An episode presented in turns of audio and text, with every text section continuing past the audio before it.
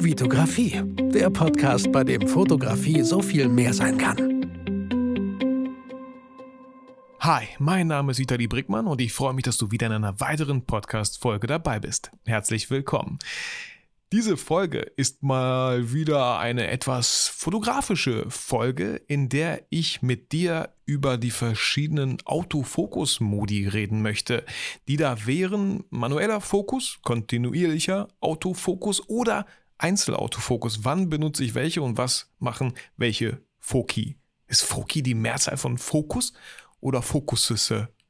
Fok Fo Ihr wisst, äh, Fokuse, Fokis, Fokis. Ich glaube, äh, schreibt mir doch gerne in die Kommentare, was gar nicht möglich ist, wie es heißt. So, ihr habt jetzt genug gelacht, ich auch ein bisschen. Fangen wir an. Zuerst der manuelle Fokus. Diesen manuellen Fokus nutze ich in der Fotografie so gut wie gar nicht. Vielleicht einmal in meinem ganzen Fotografendasein benutzt. Ich kann mich aber auch nicht daran erinnern, höchstens. Äh, Im Bereich Video nutze ich natürlich manuellen Fokus viel, viel öfter.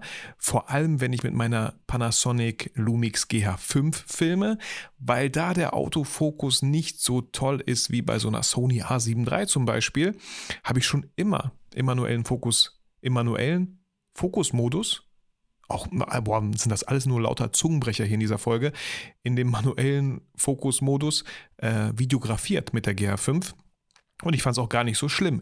Man hat dann so ein gewisses Peaking im Bereich Video, dann, dann ist das Bild so krisselig, dunkelblau oder hellblau kann man das bei der GH5 einstellen, sodass man immer weiß, wo liegt eigentlich der Fokus, weil bei wenn auf so einem kleinen Display wie bei der Panasonic GH5 ist es natürlich sehr schwer zu beurteilen, wo der Fokus liegt. Es sei denn, man holt sich dann noch so einen externen Monitor und dann wird alles irgendwie auch vor allem schwieriger.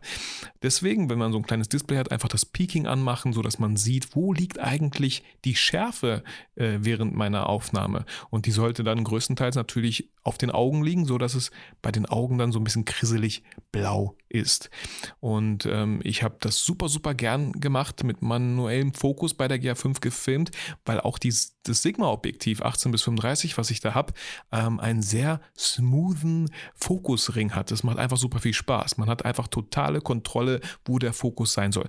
Ein bisschen schwieriger natürlich, wenn man ähm, ja solche Bewegungen hat, wo man drauf zuläuft, drauf, äh, davon wegläuft. Von links nach rechts slidet ist noch gar nicht so schlimm, dann bestimmt man einfach den Fokus, wo der sein soll.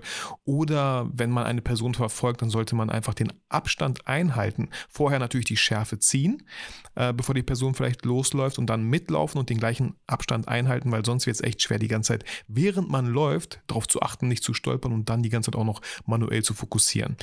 Aber wie gesagt, das ist äh, nur bei der GH5 so. Ähm, in der Fotografie, wie gesagt, nie manuell fokussiert. Kommen wir zu AF, äh, zum Einzelautofokus.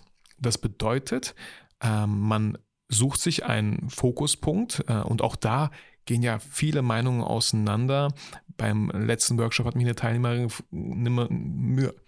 was ist denn los heute? Hat mich eine Teilnehmerin gefragt, wie ich fokussiere. Und äh, wenn ihr meine YouTube-Videos kennt, dann wisst ihr auch immer, dass ich immer so komisch nach unten schwenke und dann abdrücke. Fokus ziehe, nach unten schwenke, abdrücke. Das ist einfach so, weil ich ganz oft im, äh, ich nehme den mittleren Punkt als Fokuspunkt, fokussiere, also schwenke die Kamera so ein bisschen nach oben, ziehe auf den Augen vom Model die Schärfe, und ziehe dann nach unten, äh, halte leicht gedrückt, gehe nach unten, wähle meinen Bildausschnitt und drücke dann durch. Und wenn man das ganz schnell macht, dann sieht das so aus wie ich äh, bei meinen YouTube-Videos, wo man denkt, so, was macht der Typ da eigentlich? Ja, ich weiß, muss nicht sein. Ich hätte auch gleich den oberen AF, äh, das obere AF-Fokusfeld wählen können, wenn ich sowieso im Hochformat fotografiere.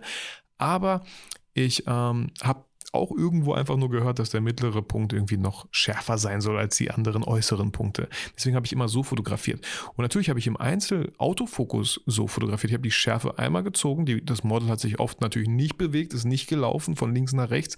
Ich konnte die Schärfe ziehen und dann abdrücken. Und auch ganz ehrlich, Leute, mit meiner Ken 5D Mark II war ich nicht mal so pingelig und das Bild musste nicht 100% scharf auf den Augen liegen.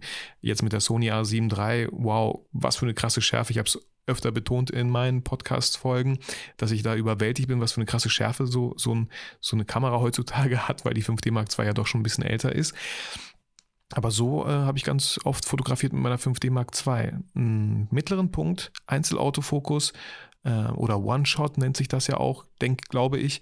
Und dann Fokus ziehen, leicht äh, andrücken, nicht durchdrücken, leicht andrücken, Bildausschnitt wählen und dann durchdrücken. So habe ich immer fotografiert. Ähm, genau.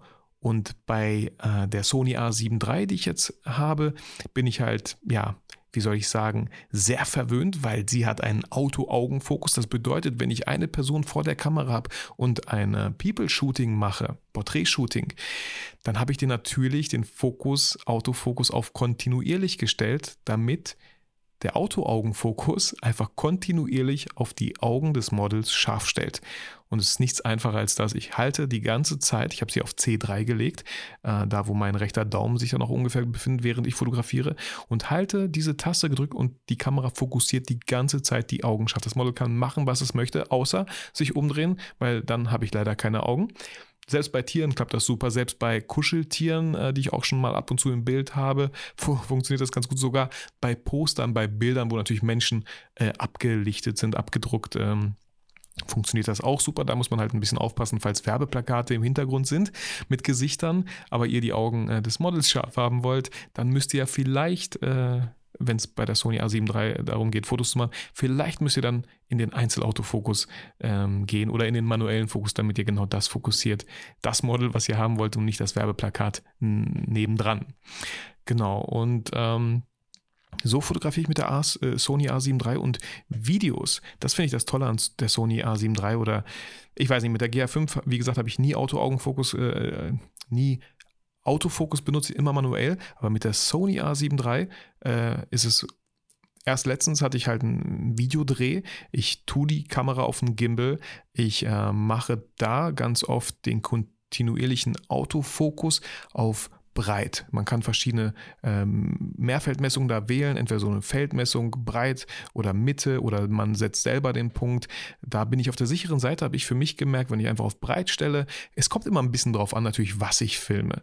Auch wenn ich ähm, bestimmte Schwenks machen möchte und nicht alles da scharf haben will, was die Kamera denkt, dass es jetzt scharf sein müsste, wechsle ich auch mal in den manuellen Modus oder locke auch den äh, Fokus, den ich vorher gezogen habe.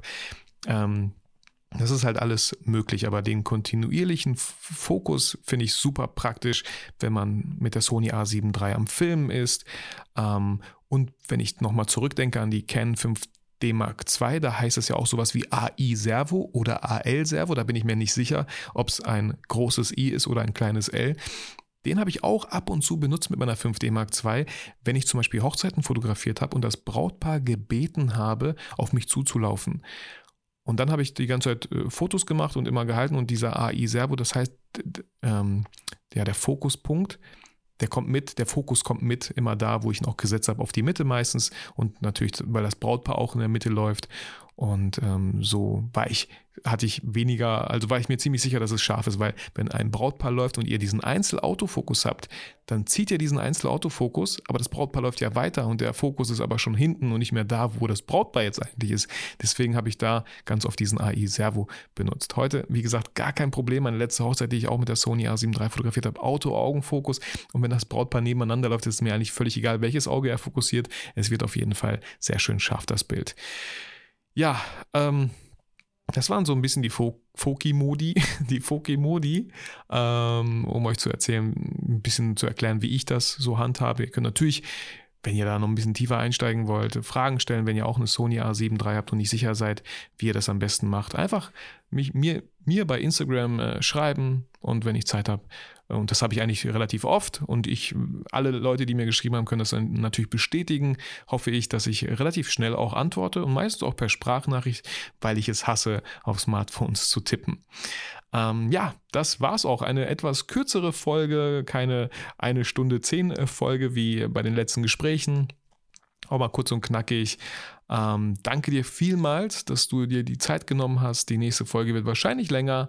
Ähm, da auch bald mein Geburtstag kommt am 1. November und da wird es eine Folge geben, äh, wie, jedes Jahr, seitdem ich Podcast mache, zehn Fragen, die ich mir an meinem Geburtstag stelle.